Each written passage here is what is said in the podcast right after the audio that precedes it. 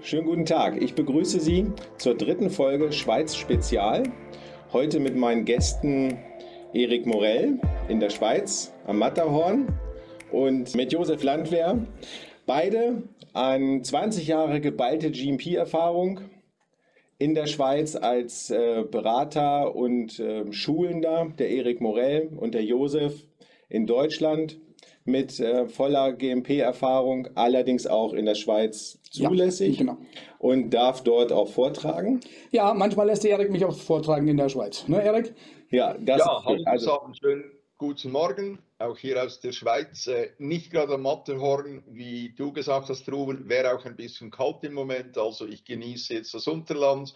Äh, freue mich mit euch, diese Folge hier aufzuzeichnen und wie Josef gesagt hat, habe auch mit Josef immer mal wieder das Vergnügen, hier in der Schweiz ihn bei Seminaren dabei zu haben. Ja, super, da freue ich mich drüber. Also, dann wollen wir auch gleich einsteigen.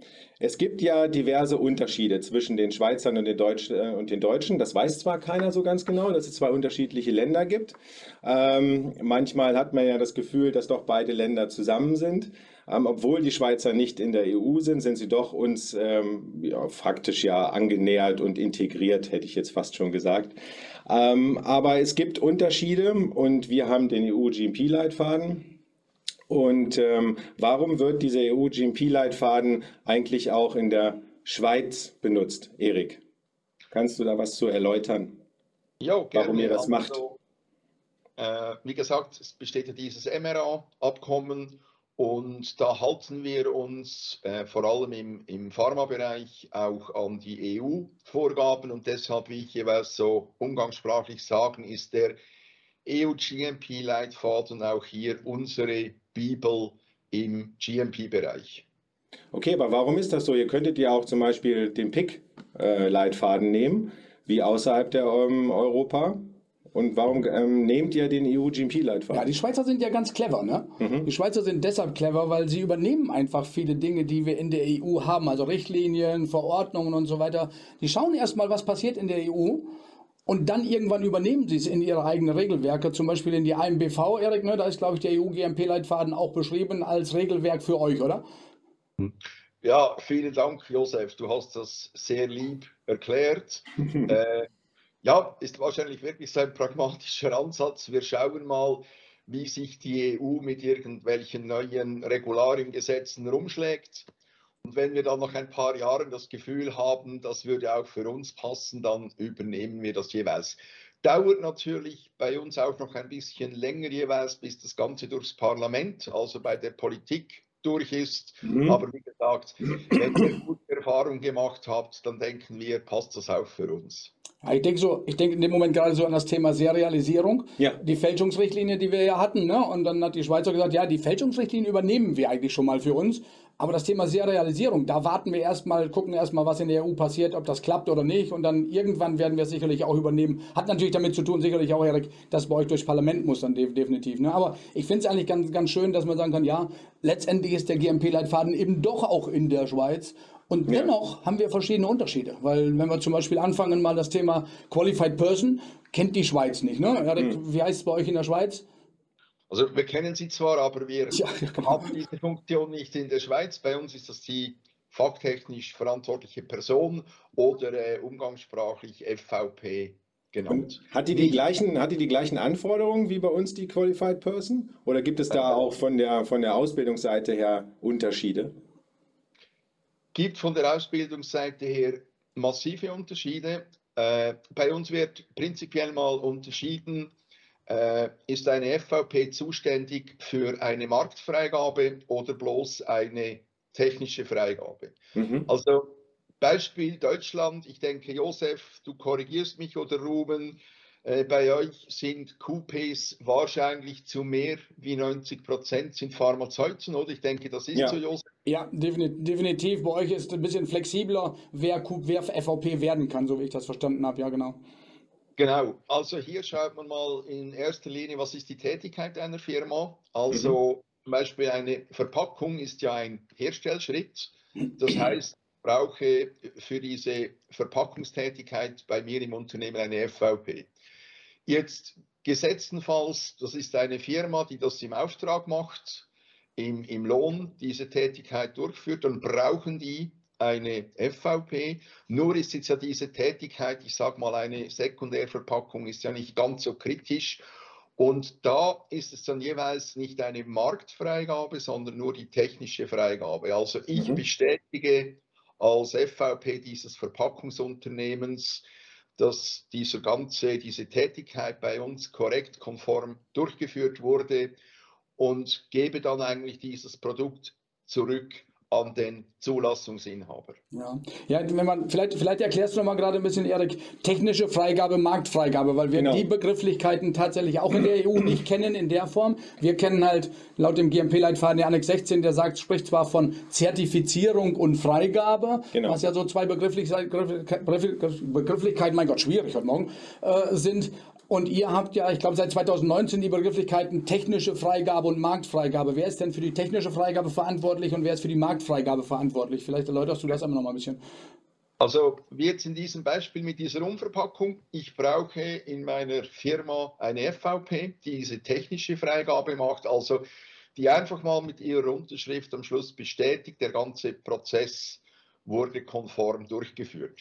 Dann geht das Produkt zurück an den Zulassungsinhaber und der möchte ja dann schlussendlich sein Produkt im Markt verkaufen und das benötigt dann diese Marktfreigabe. Mhm. Und da ist natürlich dann die Anforderung an eine FVP ist natürlich Geringer. komplett different. Mhm. Ich meine, ist das ein heikles Produkt, sprechen wir jetzt zum Beispiel von Zytostatika, dann wird auch diese Marktfreigabe bei uns wahrscheinlich in allen Fällen durch einen Pharmazeuten erfolgen.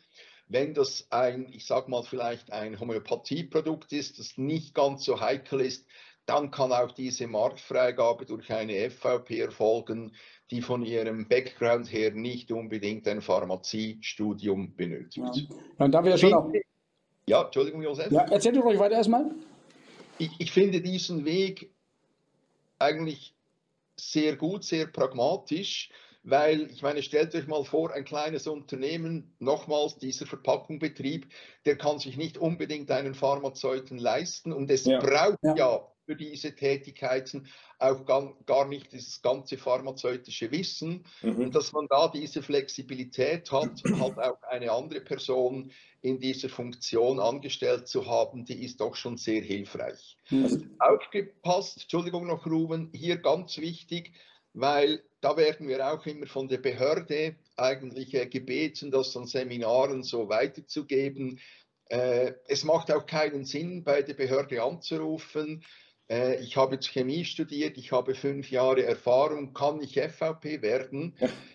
Nein, man füllt einfach diese Formulare aus und dann wird natürlich berücksichtigt Ausbildung, Studium, also welchen Rucksack nehme ich mit mhm. an Erfahrung und dann ganz entscheidend, was ist die Tätigkeit dieser Firma und ja. das wird dann schlussendlich so beurteilt, ob das passt oder nicht. Genau, du hast gerade schon gesagt, Zulassung oder Marktfreigabe erfolgt durch einen Zulassungsinhaber oder wie es bei euch im Gesetz heißt, Zulassungsinhaberin. Äh, weil es ja die Firma ist, wie du uns mal erklärt hast, ne? deswegen eben Zulassungs Zulassungs genau. Zulassungsinhaberin. Und das ist ja bei uns in Deutschland ist es dann ja der pharmazeutische Unternehmer. Genau. Ne? Also wir haben ja den pharmazeutischen Unternehmer, den Begriff gibt es ja in der Schweiz zum Beispiel wieder nicht. Da ist es Zulassungsinhaber, mhm. Zulassungsinhaberin. Klar, der pharmazeutische Unternehmer bei uns ist auch Zulassungsinhaber, aber es gibt noch andere Situationen, die pharmazeutische Unternehmer mhm. eben sind. Also auch da ist nochmal ein kleiner Unterschied. Und vielleicht noch ein weiterer Punkt, der, der mir gerade spontan noch dazu einfällt, sind so diese Qualified Person, die wir haben, ist ja bei uns nur für den herstellenden Bereich verantwortlich. Wenn wir in den Großhandel gehen, dann haben wir ja bei uns die Verantwortung verantwortliche Person oder wie ja. es im, äh, im Regelwerk dann heißt, Responsible Person im Englisch. In der Schweiz ist es ja nochmal wieder die FVP. Allerdings, ich glaube, mit anderen Voraussetzungen oder mit anderem Hintergrundwissen, Erik, oder? Genau, definitiv, weil ich meine, wie gesagt, du bist ja dann nicht mehr in der Herstellung tätig, sondern wirklich nur noch im Vertrieb, in der Distribution. Und da sind natürlich auch die, die Anforderungen mhm. natürlich mal äh, different zum Herstellenbetrieb. Mhm. Aber ich möchte nochmal zurück auf den MEGU-GMP-Leitfaden. Also wenn ihr den jetzt übernehmt oder euch sozusagen vereinnahmt, ähm, handelt ihr komplett nach dem EU-GMP-Leitfaden oder gibt es bei euch noch ähm, weitere GMP-Gesetze, die ähm, schweizspezifisch sind? Weil ich kann mir schon vorstellen, dass er nicht einfach so sagt, okay, die EU hat jetzt den tollen Leitfaden genommen, weil dann äh, und das einfach so hinnehmen, sondern ich kann mir schon vorstellen, dass in der Schweiz auch noch zusätzliche äh, GMP-Gesetze, Richtlinien gibt, nach denen ihr dann irgendwie arbeiten müsst. Oder, oder anders gefragt, die, wenn ihr auditiert werdet, werdet ihr nach dem EU-GMP-Leitfaden auditiert? Oder wie sieht das bei euch aus? Also zuerst mal einfach, dass wir über dasselbe sprechen. Äh, möchtest du wissen, wie es theoretisch sein sollte? Den Leitfaden befolgen? Ja, sie sollten ihn befolgen. Ja, ist wahrscheinlich wie in Deutschland äh, wahrscheinlich nicht überall der Fall. Nein, also wir sind hier eigentlich komplett gleich unterwegs wie, wie okay. Deutschland. Also auch wir haben die, die PIC-Geschichten, die ICH-Geschichten, den Leitfaden. Ja. Also da gibt es eigentlich keinen Unterschied. Der ganz große Unterschied, und das kann Josef äh, bestätigen, weil er ist ja da immer so ein bisschen bilateral unterwegs, Deutschland, Schweiz mit seinen Präsentationen. Bei euch ist ja eigentlich im Arzneimittelgesetz, im AMG, ist ja wirklich alles verschlagen. Und unser Heilmittelgesetz, ich sage mal, das, das schweizerische PANDA, das HMG zu eurem Arzneimittelgesetz, ist doch sehr viel kürzer und schlanker.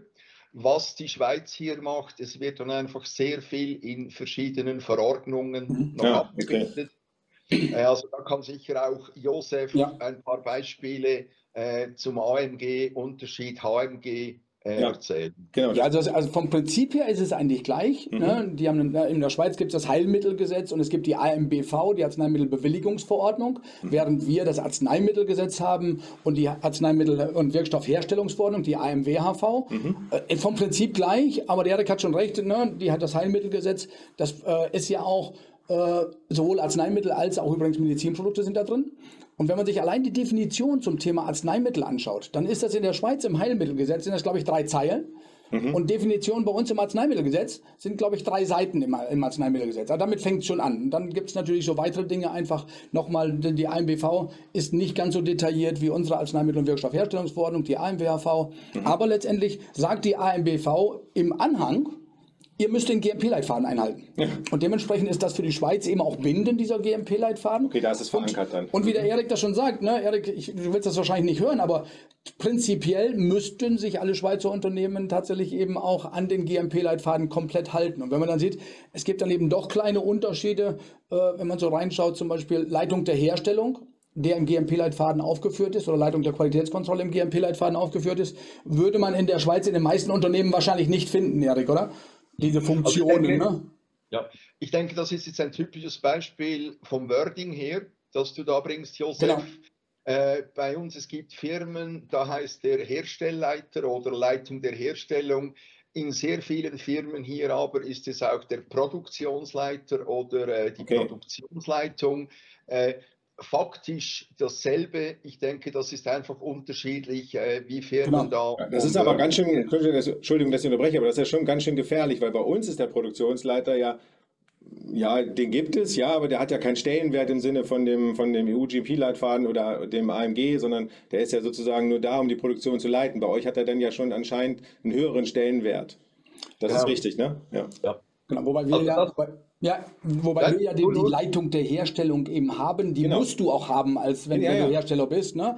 Aber das muss nicht unbedingt der Produktionsleiter sein. Das kann eben ja, dann nee. nochmal ganz jemand anders sein an der Stelle. Du musst diese Funktion Leitung der Herstellung haben und diese Funktion findet man eben nicht in allen Firmen, zumindest in der Schweiz, auch wenn dann der Produktionsleiter vielleicht die Tätigkeit übernimmt. Manchmal, manchmal heißt es auch Herstellungsleiter oder Herstellleiter da. Ne? Hm. Herstellungsleiter war ja bei uns mal ganz was anderes. Das genau. war ja derjenige, der mit dem Kontrollleiter zusammen die Chargen freigegeben genau, hat. Das, das ist ja aufgeweicht worden. Ne? Nachdem die Qualified Person dann dazu kam, ja äh, sind war, ja degradiert waren die ja weg, ne? genau. degradiert, ja, müssen auch nicht mehr die Qualifikation haben Richtig, und so weiter. Das genau. waren ja die Punkte einfach. Ne? Obwohl viele Firmen immer noch auf der Philosophie weiterfahren, den Herstellungsleiter und den Leiter Qualitätskontrolle von der Ausbildungs äh, ja, Background immer noch so zu lassen, obwohl es nicht sein muss. Macht ja auch, macht ja auch Sinn, ne? dass, dass ein Leiter der Herstellung natürlich auch ein bisschen Ahnung vom, von Herstellung hat und dass ein Leiter der Qualitätskontrolle auch ein bisschen Ahnung von Qualitätskontrolle hat, macht aus meiner Sicht schon Sinn eben. Ne? Also, hm. Aber ich denke, das ist in der Schweiz auch, auch ähnlich, dass man sagt, ja, die, die Funktionen sind, sind da, werden ja. vielleicht nur nicht gleich bezeichnet. Ne? Ja. Ich würde ganz gerne noch einmal ganz kurz auf die, auf die FVP zurückkommen.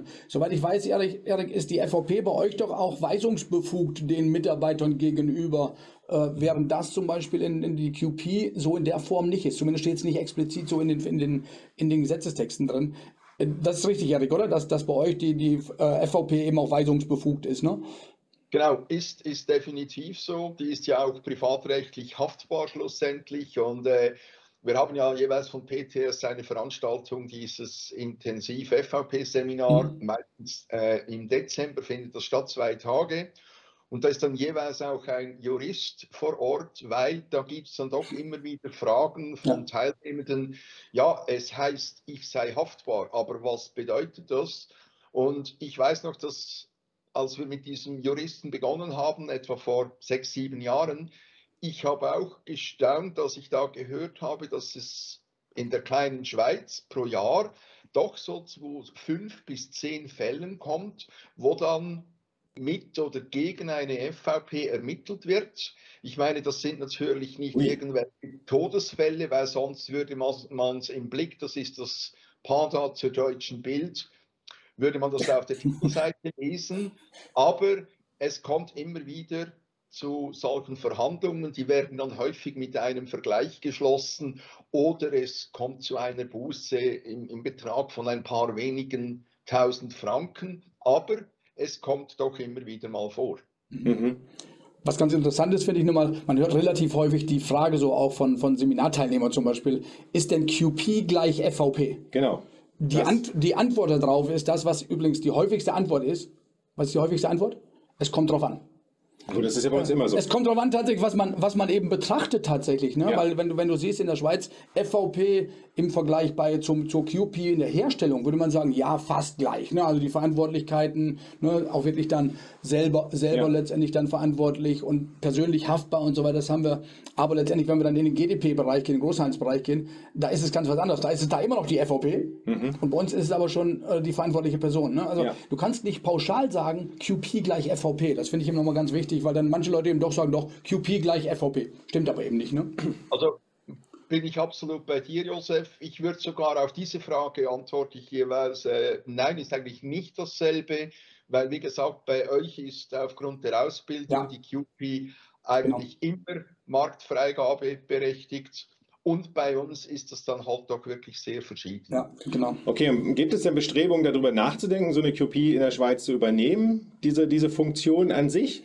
Oder mm, wenn man sowieso schon grundsätzlich nach dem GMP-Leitfaden oder EU-GMP-Leitfaden handelt, dann könnte man ja diese Funktion ja auch gesetzesmäßig verankern eigentlich. Ne? Kann, ich, kann ich vielleicht erstmal kurz ja, was klar. sagen, bevor der Erik dann aus der Schweizer Sicht was dazu sagt? Und zwar haben wir die, die PIC-S, wo mhm. die Schweiz ja auch Mitglied ist, mhm. Pharmaceutical Inspection Cooperation Scheme. Es sind ja 54 Länder der Welt, die da im Moment zusammengeschlossen sind an der genau. Stelle. Die überlegen tatsächlich, diese Funktion der QP auszuweiten. Es gibt mhm. aber da einige Länder wie die USA zum Beispiel, die das gar nicht wollen. wollen ja. Die, haben ja noch nicht, die, die, haben ja noch nicht mal eine verantwortliche Person an der Stelle. Genau. Und da gibt es so, so, Diskussionen, gibt es aber schon in der PIC-S, das letztendlich zu übernehmen, dieses Q, diese QP-Funktion auch tatsächlich in die PIC-S zu übernehmen. Und dann ist die Frage, inwieweit die Schweiz das dann übernehmen würde, Erik. Genau, also wie du ja weißt, ist ja das Verhältnis Schweiz-EU ist vielleicht nicht unbedingt das Beste, könnte auch ein bisschen, äh, könnte sich ein bisschen besser sein. Also mir ist Stand heute nichts bekannt, mhm. dass so etwas geplant würde. Mhm.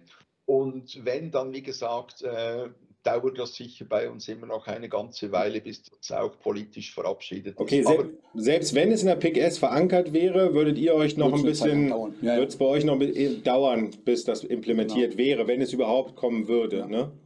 Also ihr könnt es auch ablehnen, oder? Genau. Du siehst, wir haben hohe Berge, wir sind also nicht immer so schnell, bis wir die Berge überwunden haben. Also das kann schon dauern manchmal. Ja, ich habe gerade gesagt, da bin ich ja froh, dass wir beiden uns so gut verstehen, wenn ich mal in die Schweiz komme. Äh, ne? Wenn du sagst, das Verhältnis zwischen Schweiz und EU ist dann manchmal nicht so gut. Ich meine, das sieht man aber auch daran tatsächlich etwas, Medizinprodukteverordnung, mhm. die ja jetzt in, in, der EU seit letztem Jahr gültig ist, mhm. seit, seit Mai letzten Jahres. Schweiz hat sie nicht übernommen. Ja, ah, und deshalb gibt es okay. im Moment so ein bisschen die Schwierigkeiten, einfach was Medizinprodukte angeht, zwischen der Schweiz und der USA, äh, zwischen der Schweiz und der EU. Und was macht die Schweiz jetzt mit den Medizinprodukten? Äh, also auch hier wieder, Josef, danke. Schwierigkeiten sind schön ausgedrückt. also die Schweiz wird momentan ganz klar als Drittland ja. ah. angeschaut, beurteilt. Und äh, du kannst dir vielleicht auch vorstellen, welche Kategorien Länder vielleicht auch noch unter Drittweltland fallen könnten oder Drittland. Ja, ja. Also nein, ist für unsere Medizinproduktehersteller in der Schweiz im Moment ein ganz, ganz großes ja. Problem. Um Und, das in die äh, EU einzuführen jetzt, ne, für unsere Gäste. Ja. Hm. Genau. Also weil bislang die drei Richtlinien, die es ja gab für die Medizinprodukte, wurden in der Schweiz einfach übernommen. Mhm. Es gab eben auch einen Vertrag, dass das CE-Kennzeichen aus der Schweiz einfach in der EU anerkannt wird. Andersrum auch. CE-Kennzeichen aus der, aus der EU auch in der Schweiz anerkannt. Jetzt gibt es diese Verordnung in der EU. Schweiz hat es nicht anerkannt. Dementsprechend haben wir da jetzt erstmal Probleme. Ne? Okay, das ist also noch ein bisschen was zu tun, was ja. ihr jetzt mit euren Medizinprodukten macht. Ne? Ja, ich denke genau. mal, es ist auch ein großer Markt ja auch bei euch. Ne? Also Absolut. Schweiz hat natürlich ganz viele absolut renommierte ja. äh, Medizinproduktehersteller.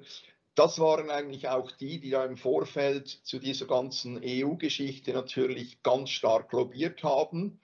Äh, hat leider äh, nicht viel genutzt und äh, ist natürlich auch mit ein Grund heute, also ich denke sicher auch die aktuelle politische Situation, aber ist natürlich auch mit ein Grund, dass hier in der Schweiz schon Bestrebungen im Gange sind, dass man unbedingt schauen muss, dass dieses Verhältnis Schweiz-EU, das natürlich doch ein bisschen getrübt wurde, als diese Verhandlungen von Schweizer Seite eigentlich abgebrochen wurden, dass man da wieder auf einen Pfad zurückkommt. Äh, ich denke, definitiv wird die Schweiz nicht heute oder morgen der EU beitreten, aber dass man da wieder einen, einen Weg findet, um, ich sage mal, partnerschaftlich miteinander umzugehen, ist definitiv sehr wichtig und wie gesagt, für solche äh, Industriezweige natürlich auch essentiell, also überlebenswichtig. Ja, wobei du ja auch gerade gesagt hast, Erik, die Schweiz ist ein Drittland, prinzipiell stimmt es, ja. weil die Schweiz sowohl nicht in der EU ist, als auch nicht in der Europäischen Wirtschaftsgemeinschaft, ne, also im, im europäischen Wirtschaftsraum, ja.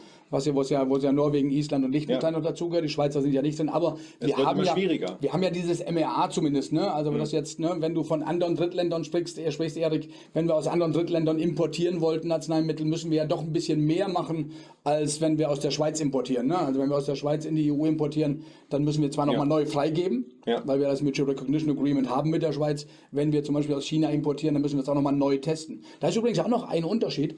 Unterschied, wenn, die, wenn du aus, der, aus China zum Beispiel in die Schweiz importieren willst, musst du nicht automatisch neu testen, auch wenn kein MRA Weil Drittland zu Drittland Schweiz liefert. Nee, das ist nicht Drittland zu Drittland. Nein, die, die Schweiz hat ja auch kein MRA mit, mit China zum Beispiel. Mhm. Aber die Schweizer müssen nicht automatisch neu testen. Da gibt es ja, glaube ich, bei euch in der IMBV eben auch so einen Hinweis, wenn irgendwie, wenn es irgendwie kritisch ist, dann müsste, muss man entsprechend neu testen. Während bei uns klar ist, wenn du aus einem Nicht-MRA-Land importierst, ja, musst, musst du nochmal neu testen einfach. Ne? Also da nochmal ein kleiner Unterschied. Aber so, es ist ja doch nicht ganz Drittland, Erik. Ne? Also äh, schon, schon ein bisschen Drittland, aber noch nicht ganz Drittland. Okay, aber da möchte ich noch mal kurz einhaken. Was heißt denn, ich muss es vorher beurteilen und wer beurteilt es denn, ob es kritisch ist oder nicht, um es nochmal zu testen oder eventuell nicht zu testen? Also äh, ich denke, Rufen, hier kommt der zweite Term. Du hast beim, beim ersten schon gemeint, es kommt drauf an. Und hier ist die andere Standardantwort. Josef kennt sie auch. Äh, risikobasiert. Gut, die also, kennen wir auch, die, das genau. ist die Standardaussage. ja. Genau, nein, also das ist der Vorteil der Pharmawelt. Wenn du nicht weiter weißt, sagst du einfach, es muss risikobasiert sein. Ja, genau, sehr gut. Nein, äh, Spaß beiseite, kommt natürlich ganz darauf an, um, um was es sich handelt.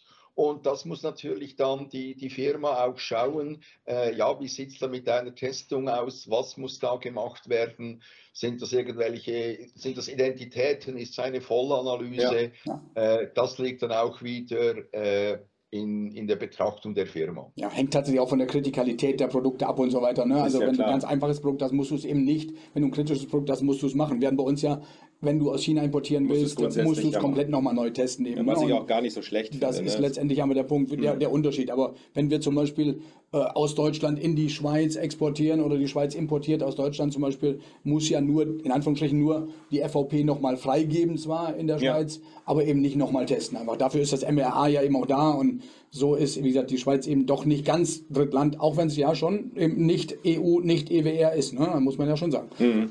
Okay, also es gibt ein Abkommen, das habe ich jetzt auch äh, gelernt, das wusste ich jetzt noch gar nicht, dass es das besteht, aber klar, es braucht es ja. Das heißt also auch, die Audits sind sozusagen dann anerkannt, ja? Also wenn du drüben auditierst ähm, oder Erik, du bei uns oder auch die Behörden sich gegenseitig Audit, äh, die Audits dann ja. durchreichen, ist diese Anerkennung da? Erik, Erik sagt immer, ich sei ein pingeliger Apotheker und jetzt muss ich dich korrigieren, Ruben weil äh, Behörden machen Inspektionen. Ne? Ja. ja, Inspektionen ja. werden anerkannt. Ne? Also äh, gegenseitige Danke Anerkennung. Für die ja, bitte. Gegenseitig, gegenseitige Anerkennung von Qualitätssystemen ist das ja dieses MRA, Mutual mhm. Recognition Agreement. Ne? Mhm. Und die Schweizer, also die Swissmedic zum Beispiel, würde nicht nach Deutschland kommen, um eine Inspektion durchzuführen. Genauso wie die deutschen Behörden nicht in die Schweiz fahren, um dort eine Inspektion durchzuführen, weil es anerkannt ist. Und die Qualitätssysteme. Also das EU-Zertifikat gegenseitig, gegenseitig anerkannt. anerkannt. Genau, ne? das ist anerkannt, okay. genau. Mhm. Äh, vielleicht hier gerade noch einen kurzen Einschub, weil Josef da die Swissmedic angesprochen hat. Äh, bei uns zuständig für Zulassungen etc. ist natürlich die, die Swissmedic, das ist unsere oberste Behörde, sei es jetzt für Arzneimittel, sei es für äh, Medizinprodukte. Äh, bei den Inspektionen, da gibt es auch häufig, dass man in Firmen hört, so, oh ja, nächste Woche kommt bei uns Swissmedic mhm. vorbei. Und da sage ich dann auch jeweils, äh, ist nicht tragisch, wenn ihr es so nennt, ist aber wahrscheinlich nicht ganz korrekt, weil Swiss, Swissmedic kommt eigentlich nur vorbei für Inspektionen, wenn du mit seltenen Verfahren unterwegs bist, wenn es irgendetwas mit Blutgeschichten zu tun hat, zum Beispiel diese ganzen Blutspendedienste, äh, auch die Transfusionen in Spitälern, da kommt Swissmedic. Und sonst ist das bei uns ähnlich geregelt wie bei euch mit den Bundesländern. Wir haben vier äh, Inspektorate. Das bekannteste wahrscheinlich ist das RHI Nordwestschweiz, das regionale Heilmittelinspektorat. Die sind zuständig für die Kantone Basel-Stadt, Basel-Land, Solothurn, Bern, Luzern und Aargau. Das ist natürlich die Behörde, die bei Roche und Novartis ein- und ausgeht, also die natürlich, ich sage mal auch, äh, ja wahrscheinlich den Top-Level sehen äh, bei ihrer Tätigkeit. Dann hast du vom Personalbestand her das größte Inspektorat, das ist Zürich. Die sind dann zuständig für die restliche Deutschschweiz. Und dann gibt es noch ein kleines Inspektorat je für die französisch sprechende und für die italienisch sprechende Schweiz. Mhm. So ist bei uns geregelt, ist ja ein bisschen anders. Ich habe mir das auch schon von Josef versucht erklären zu lassen mit euren ja, Das ist bei uns noch schwieriger. Bei uns ist es noch ein bisschen komplizierter. Und, äh, ja, wie ist das bei euch? Ja, vielleicht also, kannst du das gerne Ja, also wir haben ja, wir, haben ja, wir haben ja noch ein paar mehr Behörden als ihr. Wir haben ja nicht nur vier, so, so wie ihr jetzt letztendlich die Inspektionen durchführen. Bei uns haben wir auf der einen Seite die Bundesoberbehörden, also BfArM, Paul-Ehrlich-Institut und dann eben für Tierarzneimittel gibt es eben auch noch eine Bundesoberbehörde, die letztendlich verantwortlich ist für die für Zulassung und Arzneimittelsicherheit. Richtig. Und dann haben wir die sogenannten, wenn man ins Gesetz mal reinschaut, dann heißt es auf der einen Seite Seite die zuständige Bundesoberbehörde, wenn es um Zulassung geht. Mhm. Und wenn es um Inspektionen geht, da heißt es dann die zuständige Behörde. Und das sind eben die lokalen Behörden in den genau. einzelnen Bundesländern, Bezirksregierung, Regierungspräsidien, Lageso in Berlin, äh, Gewerbeaufsichtsamt in Niedersachsen, genau. ne? also verschiedenste Begrifflichkeiten, die wir da einfach haben. Allein in Nordrhein-Westfalen gibt es, glaube ich, fünf Bezirksregierungen und dann weißt du, dass immer unterschiedliche äh, Bezirksregierungen verantwortlich sind dann einfach auch. Bei euch ist das ein bisschen einfacher, ihr habt nur vier. Äh, ich weiß nicht genau, wie viel wir haben, aber es sind auf jeden Fall eine ganze Menge in Deutschland. Ja gut, wir haben ja ein föderales System und jedes Bundesland kann das einzeln regeln, weil jedes Bundesland ja für genau. sich ja auch eigenständig agiert, ja. Also das ist bei uns dann noch ein bisschen komplizierter. Macht die Sache aber nicht einfacher, Erik. Genau. Also das ist... Äh, äh, auch für, für, ich denke, für die Schweiz interessant, fürs Verständnis. Äh, ist das denn der Grund, dass ihr selbst in einem Bundesland mehrere Behörden habt, ist der dem Umstand geschuldet, dass die Bundesländer so groß sind oder was ist da der Hintergrund? Das, also ich muss natürlich sagen, ich weiß es nicht genau, ich vermute, da ist die Größe eben auch. Also Nordrhein-Westfalen ist ja, ist ja das größte Bundesland letztendlich und dementsprechend auch natürlich sehr viele Ja, weil es auch verschiedene, äh, Regierungen, weil es auch verschiedene Regionen, Regionen bei uns genau. wieder gibt. Also im großen Bundesland Nordrhein-Westfalen, die haben wieder mehr Regionen als vielleicht in Niedersachsen. Niedersachsen genau. ist es dann, äh, dann drei oder vier ähm, Inspektorate, die dann aber auch wieder unterschiedlich heißen, weil es dann auch wieder kommunenabhängig ist. Also also das spielt dann auch nochmal eine Rolle. Also das ist sehr, sehr, sehr kompliziert. Aber im Grunde genommen machen alle das Gleiche, aber sie heißen halt immer ein bisschen anders. Du hast Glück, dass du nicht in, der, nicht in Deutschland wohnst, Erik. Ja. Ist schwierig okay. zu verstehen. Ich wollte gerade sagen, also es ist nicht nur bei uns immer alles ein wenig komplizierter. Hm? Nein. Wir können das auch kompliziert. Also ich möchte noch mal ein anderes Thema ansprechen. Du hattest das schon mehrmals jetzt angesprochen, und zwar der Großhandel, also die ja. klassische GDP. Äh, ähm, Richtlinie. Gibt es da auch Unterschiede? Vielleicht erläuterst du mal kurz, was bei uns jetzt gerade ja, auch ein heißes Thema seit Jahren ist. Wir, wir haben ja seit, seit 2013 die GDP-Richtlinie, November 2013 die GDP-Richtlinie, beziehungsweise falsch gesagt, die GDP, der GDP-Leitfaden. Mhm. Ist ja keine Richtlinie in der genau. Form. Wir haben den GDP-Leitfaden seit 2013 und seit 2015 den Leitfaden für die Wirkstoffe. Mhm. Und beides, soweit ich weiß, ist tatsächlich auch ins Schweizer Gesetz übernommen worden. Ah. Also der GDP-Leitfaden steht genauso wie der GMP-Leitfaden Leitfaden, auch im Schweizer Gesetz dann mit drin, muss ja. letztendlich dann auch übernommen werden. Dementsprechend, also auch da wieder von den eigentlichen, ich sag mal, GDP-Ausführungen her, ist es dann identisch mit gewissen Nuancen dann natürlich wieder, wie es letztendlich ausgelebt wird, mhm. aber letztendlich schon auch Unterschiede. Ne? Mhm. Also Unterschiede zur Schweiz. Unterschiede jetzt zur Schweiz dann dadurch, dass eben, wie gesagt, unterschiedlich letztendlich interpretiert wird teilweise. Mhm. Aber der GDP-Leitfaden ist erstmal auch gültig in der Schweiz. Okay, jetzt haben wir ja noch einen dritten Leitfaden, nämlich, nämlich die, die Tierarzneimittelleitfäden für die GDP. Das ist jetzt ja seit diesem Jahr, Anfang dieses Jahres noch dazugekommen. Genau. Und wie sieht das bei euch aus, Erik? Habt ihr auch, äh, also habt ihr das komplett übernommen, auch speziell diese Änderungen bei den Tierarzneimitteln oder wie regelt ihr das jetzt? Nein, ich habe eigentlich gestaunt, das war vor ein paar Wochen an einem PTS äh, äh, Meeting, als das auf den Tisch kam, dass das ins, in Deutschland, äh, wie nennt ihr das? Das, das Tierarzneimittel. Wir, wir, haben, wir, haben, auf der einen Seite das Tierarzneimittelgesetz, wobei okay. es erstmal eine europäische Verordnung jetzt gibt, diese 2019/6 Verordnung für Tierarzneimittel und im Prinzip muss man in Deutschland beides gemeinsam lesen. Ja, Moment, es ist, ist, ja schon in so ein Arzneimittelgesetz eingeflogen. Ne? Das ja, TAMG mit so einem schönen Abkürzung. Das ist richtig, aber das Tierarzneimittelgesetz, da findest du zum Beispiel fast nichts zum Thema Zulassung. Da, musst, da musst du tatsächlich in die Verordnung schauen. Ne? Ja, genau, wobei und, es noch keine saubere Durchführungsverordnung ja. gibt. Das ist ja noch viel schlimmer jetzt. Richtig. Also jetzt, wir haben jetzt so ein neues TAMG und wir haben jetzt die EU-Verordnung, aber noch nicht die Durchführungsverordnung. Genau. Also wir sind jetzt völlig durcheinander, aber was auf jeden Fall klar ist, ist die Tierarzneimittel-GDP-Leitlinie. Im GDP, da, da gibt es da gibt's letztendlich die Durchführungsverordnung genau. schon, seit, ich glaube, seit August ist es diese. Richtig. Äh, hat übrigens eine ganz interessant, interessante Nummer, 1248. Äh, ich kann mir das immer deshalb merken, weil äh, 1248 ist der Beginn des Baus des Kölner Doms. Ah, okay. 1248 und dementsprechend, da kannst du die, die Zahl kann man sich ganz gut merken. Also wir lernen auch noch was Geschichte ähm, hier. Dementsprechend, dementsprechend tatsächlich, die, ja. haben wir in, die haben wir in Deutschland, aber die ist, soweit ich weiß, jetzt noch nicht in der Schweiz übernommen. Oder habt ihr schon da Anstalten gemacht, das zu übernehmen, Erik? Ich glaube nicht, oder? Nein, und äh, wir haben ja eine CAS-Teilnehmerin, du kennst sie sehr gut, ja. Josef, äh, die in einer äh, Tierarzneimittelfirma arbeitet, da auch für Zulassung zuständig war, unterdessen FVP ist in diesem Unternehmen. Und wir haben sie, Josef und ich, da gerade vor ein paar Wochen in Olsen gefragt und sie hat also auch gemeint, äh, ist Ihnen natürlich bekannt, aber ist auch Stand heute in der Schweiz noch kein Thema. Aber ich denke auch hier, dass das sehr wahrscheinlich auch in der Zukunft dann mal bei uns so sein wird. Aber Stand heute Nein. Ja, weil gerade auch diese Transporte jetzt heiß diskutiert werden, weil die bei uns ist es ja so, wir haben ja relativ viele Tierarzneimittelhersteller oder Großhändler, mhm. ja, und diese Großhändler jetzt natürlich in, in die Bedouille kommen, wie muss ich es jetzt genau transportieren, weil jetzt ist die Kosten oder die Marge bei so einem Tierarzneimittel natürlich was anderes als beim Humanarzneimittel und äh, also da sind die jetzt schon sehr am Rotieren, aber bei euch ist das noch nach der klassischen GDP-Leitlinie, ja? Also ihr macht genau. jetzt keine Unterschiede. Okay. Genau. Hm. genau. Genauso wie, wie gesagt, wenn wir wieder Medizinprodukte zurückswitchen, ja. sind auch bei, in der Schweiz im Heilmittelgesetz beides drin. Ne? Während wir mhm. das ja immer schon getrennt hatten, Arzneimittelgesetz, Medizinproduktegesetz, mhm. war in der Schweiz immer Heilmittelgesetz, weil Heilmittel sind Arzneimittel und Medizinprodukte. Ne? Und ah, das okay. ist, ist, beides letztendlich in einem Gesetz dann in der Schweiz. Mhm. Also auch das anders als jetzt hier in Deutschland zum Beispiel. Ne? Mhm. Ja. Entschuldigung, gerade wenn du die GDP-Leitlinie ansprichst, also ich glaube, die war 2013 bei genau. euch. November, November, November 2013 für Arzneimittel und äh, September 2015 für, äh, für die Wirkstoffe.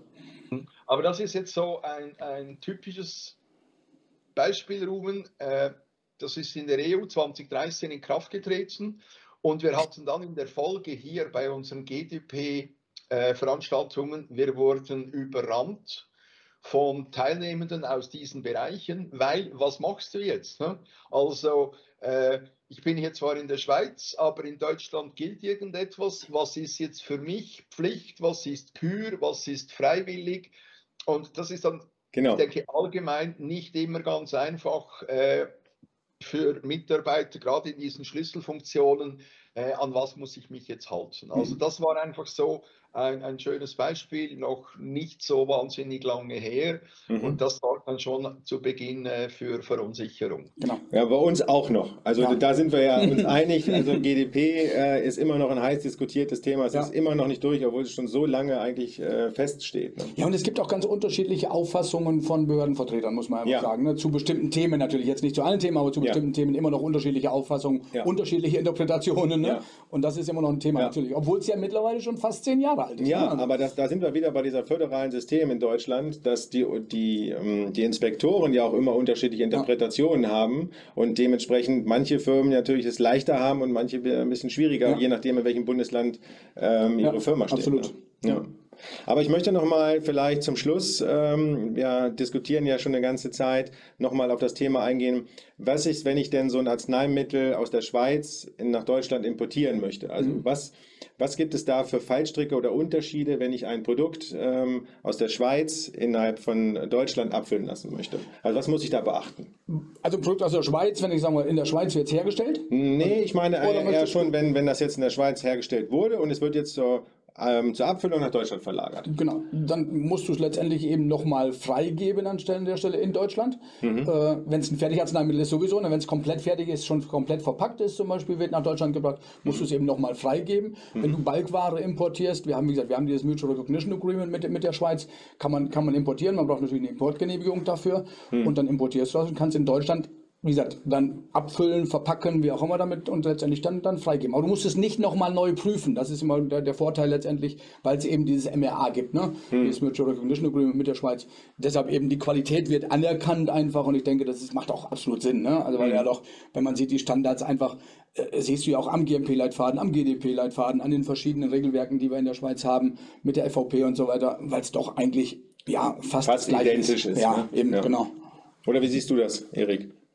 Nein, also äh, absolut wie, wie Josef. Also, weißt du, ich denke wirklich, man, man kann abschließend sagen, dass die Unterschiede, die sind eigentlich minimal. Ich denke wirklich, der größte Unterschied ist in dieser QP versus FVP-Geschichte, aber sonst, äh, ja, also sind mir nicht irgendwie große Unterschiede mhm. bekannt. Okay. Aber vielleicht, Josef, noch an dich einen kurzen Einschub, wenn du es jetzt hier mit Ruben gerade über irgendwelche äh, Prüfungen, Freigaben hast. Was ich immer sehr spannend finde, du könntest vielleicht für unsere Zuschauer, Zuhörer noch was sagen zu den Zertifikaten. Weißt du, äh, Analysenzertifikat, COS, Batch Certificate, da gibt es auch noch ein paar Unterschiede, die auch immer mal wieder für Fragen sorgen und du erklärst das jeweils so schön.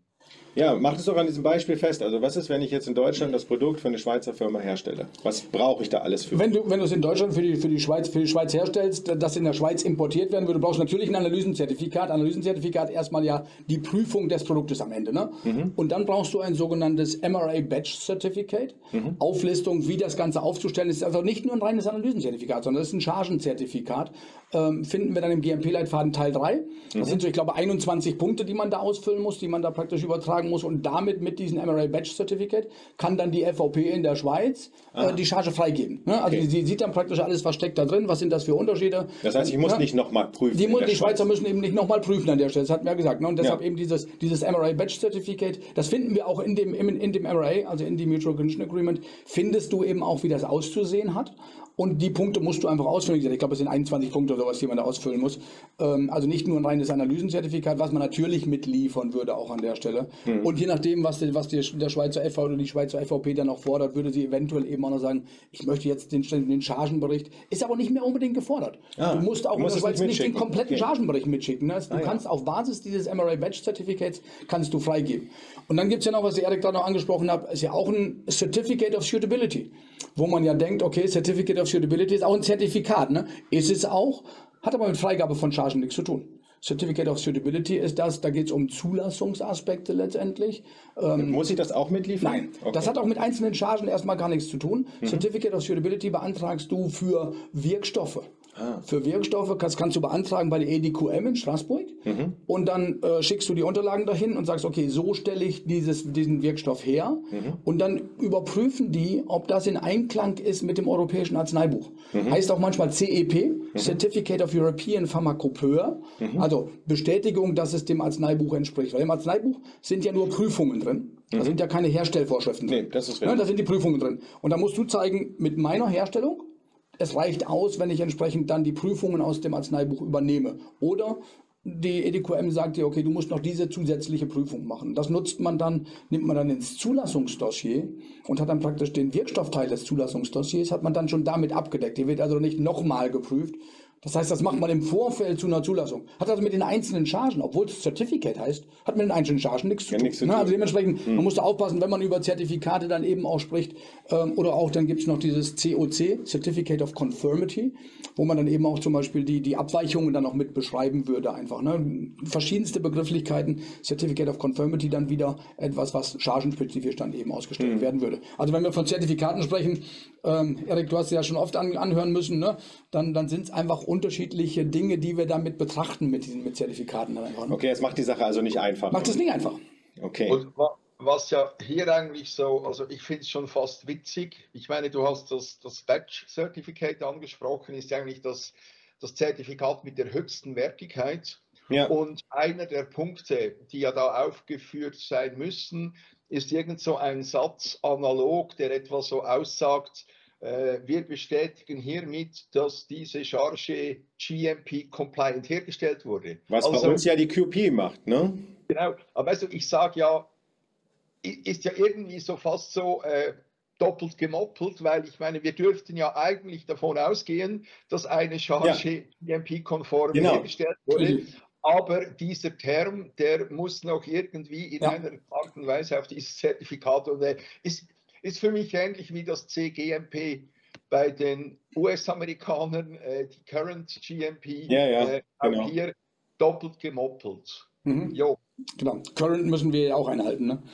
Ja, das, kommen, das, wir auch nicht, kommen wir auch nicht umhin. Das ist so. Ja, Mensch, super. Also ich habe jetzt mal zusammenfassend, würde ich jetzt mal sagen, es gibt eigentlich gar nicht so viele Unterschiede. Es gibt hauptsächlich den Unterschied zwischen QP und v, v, VP. VP, genau, ich habe es jetzt auch noch gelernt. und äh, in den Zertifikaten, wenn ich was importiere. Und, hm, also, aber viel größere Unterschiede gibt es jetzt ja eigentlich jetzt nicht. Also theoretisch könntet ihr ja auch eigentlich zu uns kommen, hätte ich jetzt schon fast gesagt. Ja, also ja, oder wir warten immer noch, bis sich Deutschland der Schweiz anschließt. Wäre die andere Möglichkeit. Ja, sehr gut. Genau. Aber, aber du siehst eigentlich am Beispiel von, von Josef und von mir auch grenzüberschreitend, wir verstehen uns eigentlich saumäßig gut. Ja, ja.